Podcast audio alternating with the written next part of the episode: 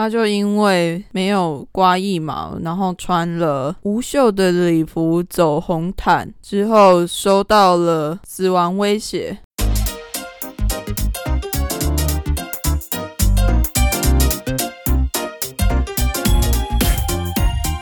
Hello，大家欢迎来到《伪叛逆女孩》，我是 c o n y 本节目与插画家 CPG 合作。大家上个礼拜还好吗？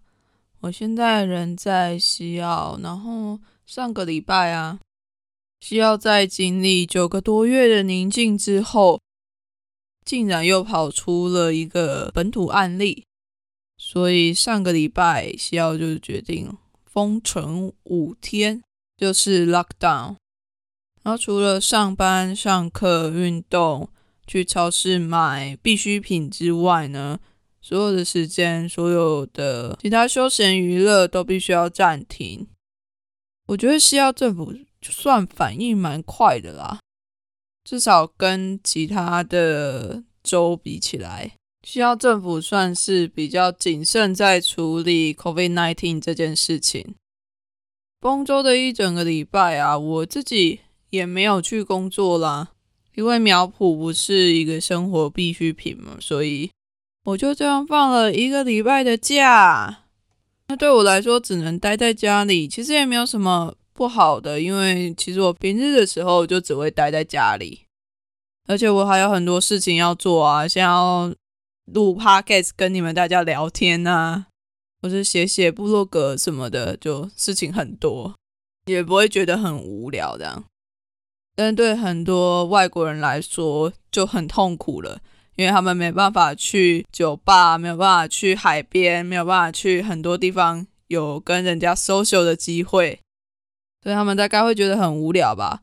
不过这一次 lockdown 就只有五天而已，所以之后不知道还会不会再延长啦。但是就五天待在家，应该也还好吧。但还是希望这个政策能够真的有效的阻止疫情散播喽。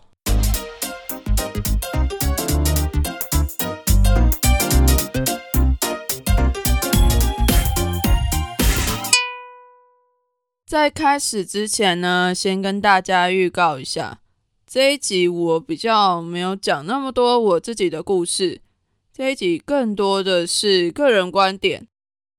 那我自己的个人观点通常都不会跟着大家一起走啦，所以可能有些人听起来会比较强烈一点，所以请大家准备好自己强力的心脏，节目要开始喽。那这一集呢，我想要来谈谈有关于体重、化妆和刮毛这三件事情。为什么想要谈这三件事情呢？因为上一集我谈到了关于外观上面的为叛逆嘛，还没有听过的听众可以再去听一下哦，还蛮有趣的。所以我就在想，其实这个社会对于女性的外观要求还蛮高的耶。所以我才想要来谈谈我自己对于这些标准的看法。当然，这都是属于个人意见啊。如果你不认同的话，也是没关系的啊。你甚至可以去 Apple Podcast 留言回复我说：“哎，你讲的这很不 OK 耶。”我也没有关系。我觉得任何想法都可以参考看看，可以听听看，但是千万不要谩骂哦。好啦，那我们就先来讲讲体重这件事好了。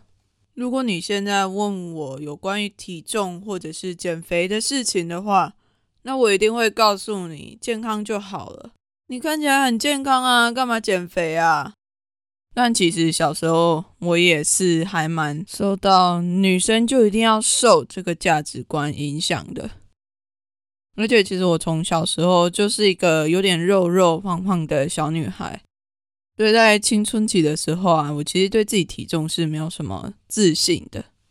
我还记得国中的时候有一次健康检查，我自己印象还蛮深刻的是，当我们一整个班的国中生要轮流排队去量体重的时候，校护就先让男生都先量完，然后就叫男生先到别的地方去，之后再让女生量体重。而且他还拿本子帮我们把体重的地方都折起来。我们那群小女生才敢站上体重机去量自己的体重。现在想想，那校护的举动其实蛮贴心的啦。他大概都知道，哎，这群国中小女生应该都会很担心自己的体重被别人知道。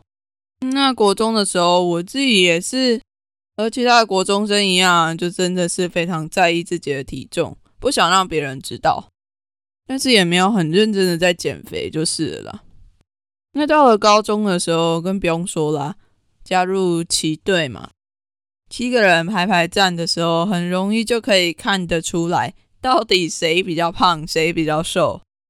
那刚好跟我同一届的伙伴们，每一个都瘦不拉几的，不知道在干嘛。而且我之前也讲过，我就是上课一直在吃，所以就瘦不下来。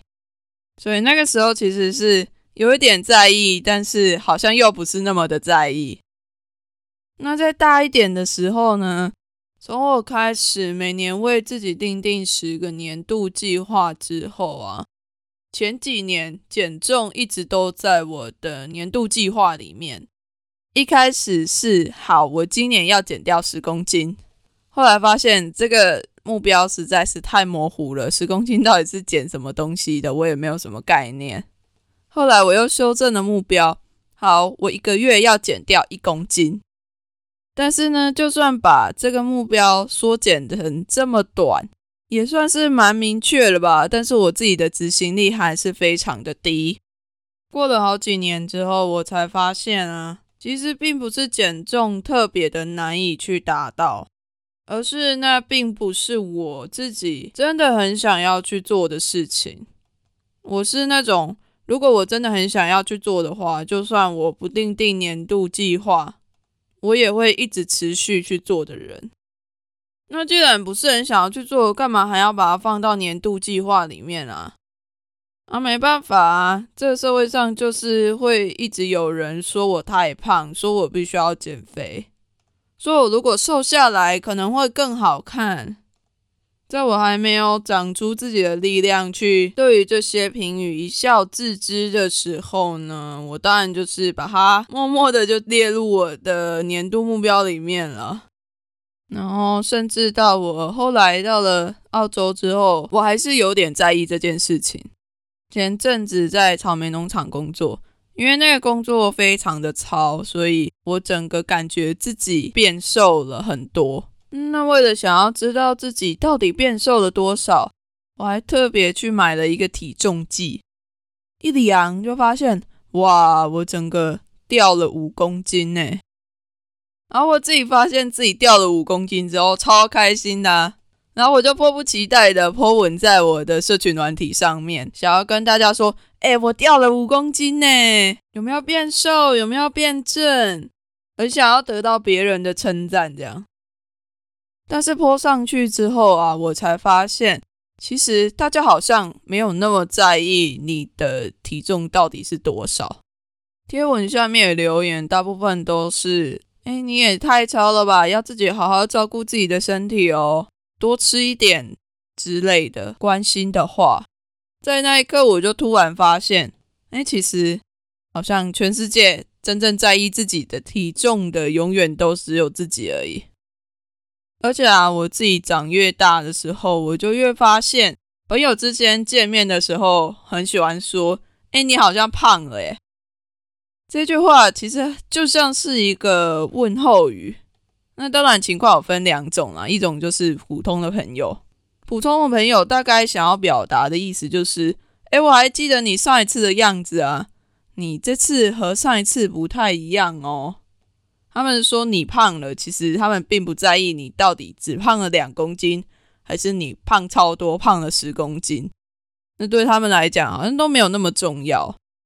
那如果讲出这句话的人是你非常要好的朋友，那他想要表达的意思大概就是你好样的，几百年没有见了，看看你现在变成什么样子。这种朋友呢，就算你现在马上就变成一百公斤。他都还是会是你的很好的朋友，因为他完全没有在在意你的体重啊，他在意的是你这个人。那大家都不在意这件事的话，那是在讲心酸的哦。我真的觉得应该要立法禁止这种尴尬、没意义又会加深刻板印象的问候语。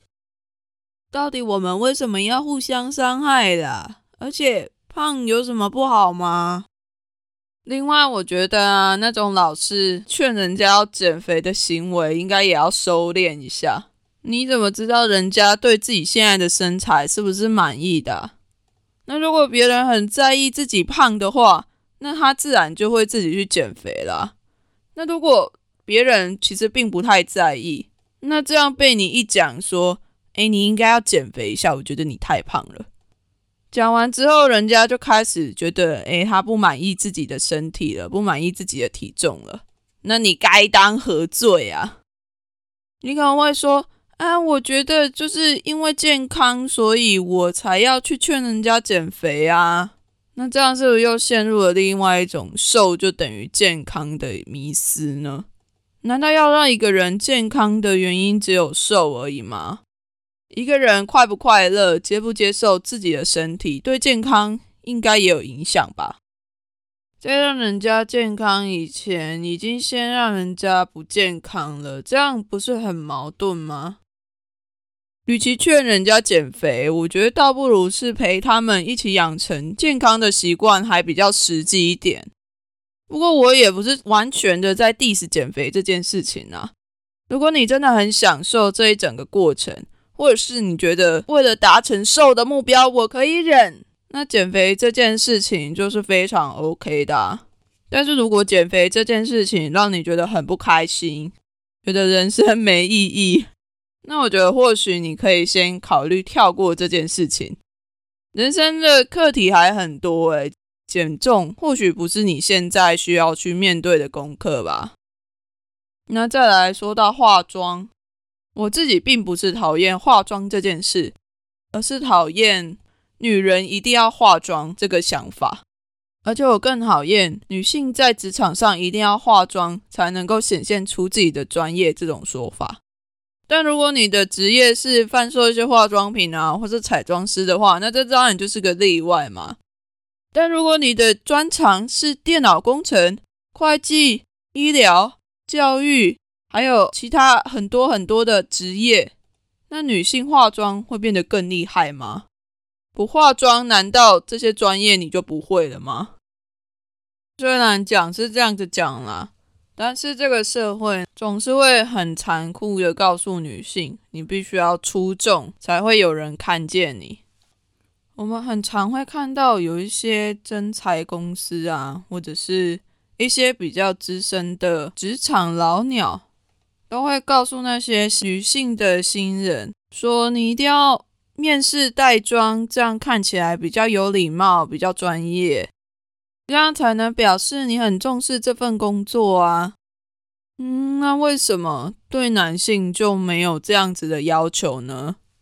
对男性就是，哎，你要很有自信的去表达你自己想要的。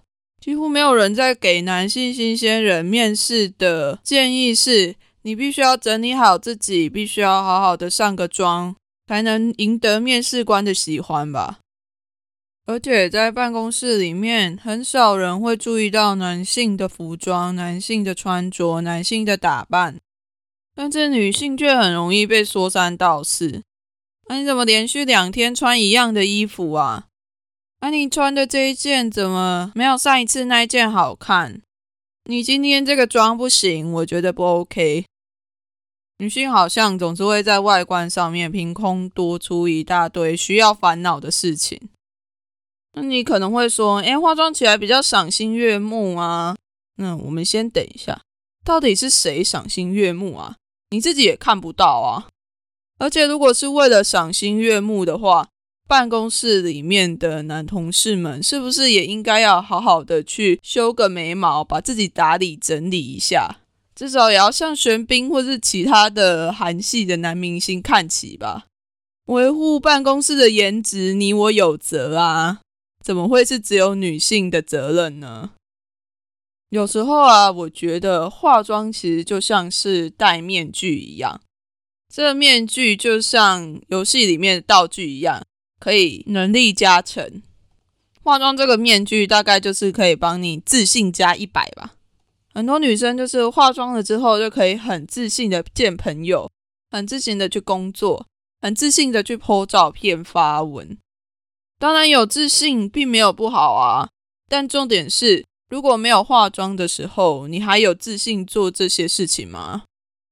虽然我不是很想要提这个例子啊，但是抖音上面之前有很多的影片，那些影片呢都是拍一些网红女性卸妆前和卸妆后的差别。那其实我有点不太懂他们想要表达的意义耶。他们是想要表达每个女性都是潜力股吗？还是想要表达你素颜就是很丑，化妆才是好看？那往下一滑，滑到留言区，就会发现有一大堆人都会说：“啊，这些女生也太假了吧，真的是骗很大，修图修很大什么的，满满的批评。”哎，但说真的，如果要他们选的话，他们还是一样会选择化妆后的。Excuse me，这样子对女性也太严厉了吧？又要人家戴面具，又要人家表现出最真实的一面，这也太为难人家了吧？但当然，我这样讲也不是完全否定掉化妆这件事啊。嗯，我觉得化妆是一件非常美好的事，但是它绝对是一件你想做，而不是你应该要去做的事情。这对男生来说其实也是一样啦。但对男生来说，可能就是反过来。如果你想要化妆，你绝对是可以化妆的，而且你也绝对是适合化妆的。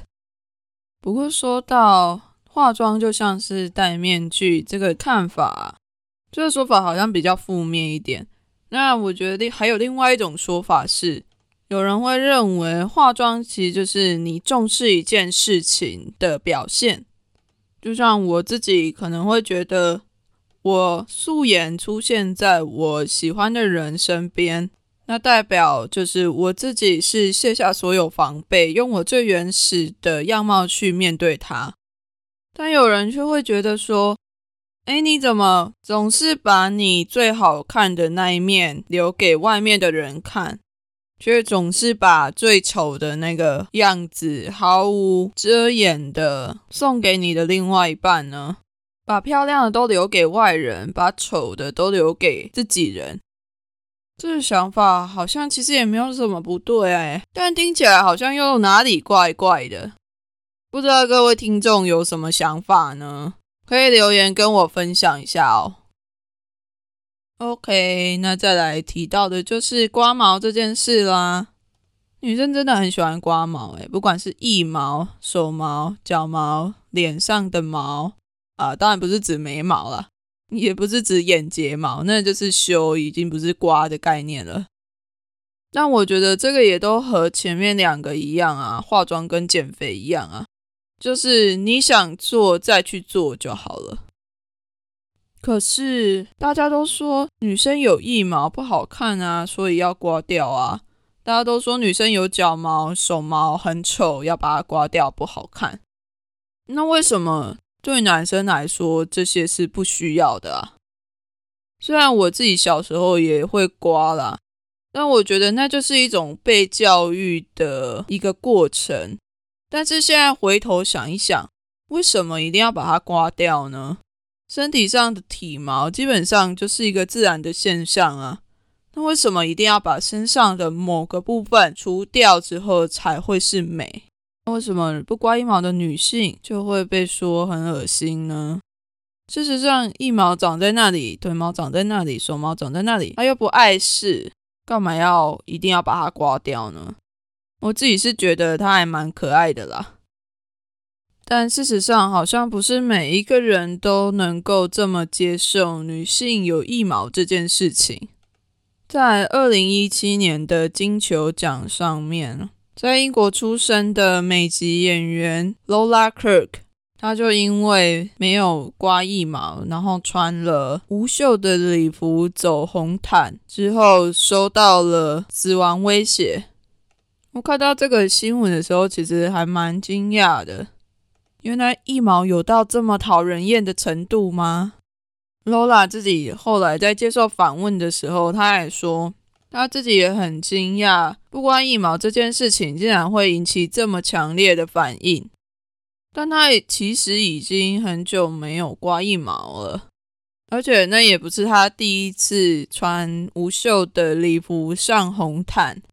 那他觉得他可能这一次引起这么大的反应，是因为他当年还有进行另外一个女权倡议活动，就是他在走红毯时别上了一个 “fuck Paul Ryan” 的别针。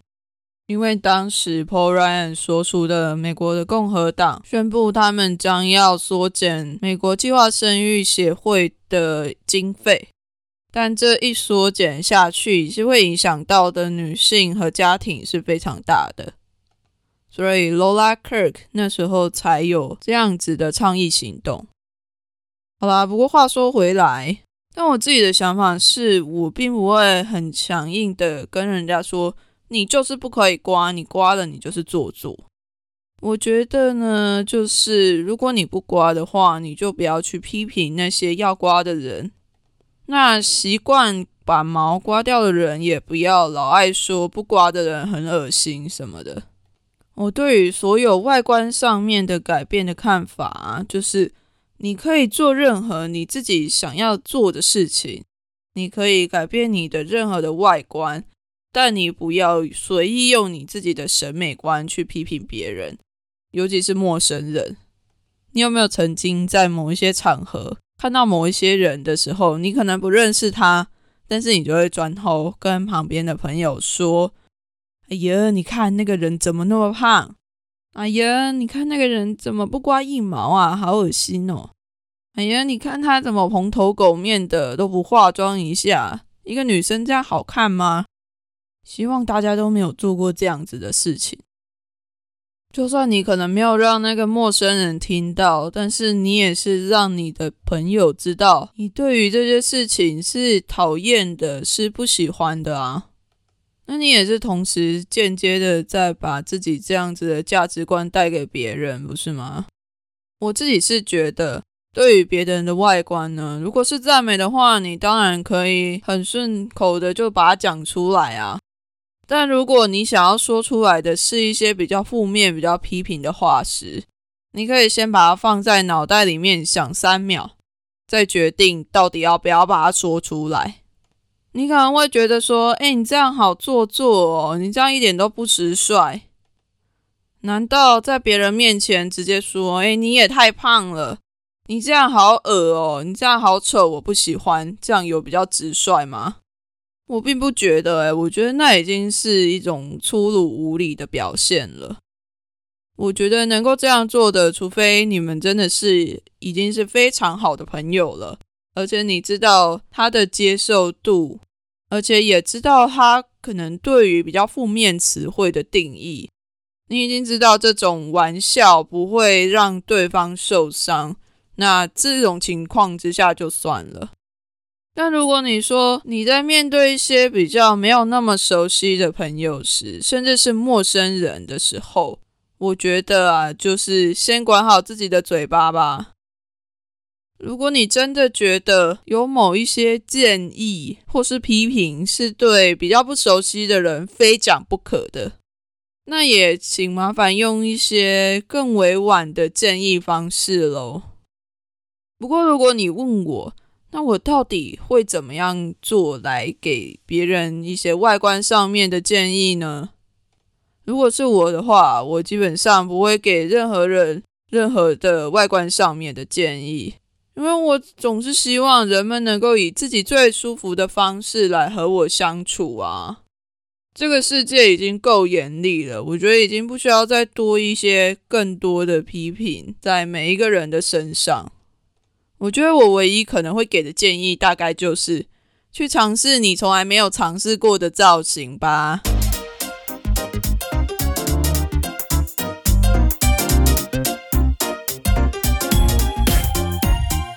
那这次的节目就在这里告一段落。如果你有任何的想法，都欢迎到 Apple Podcast 上面跟我分享。对了，我终于在上个礼拜收集到足够的评分数，让我在 Apple Podcast 上面可以显示评分数了。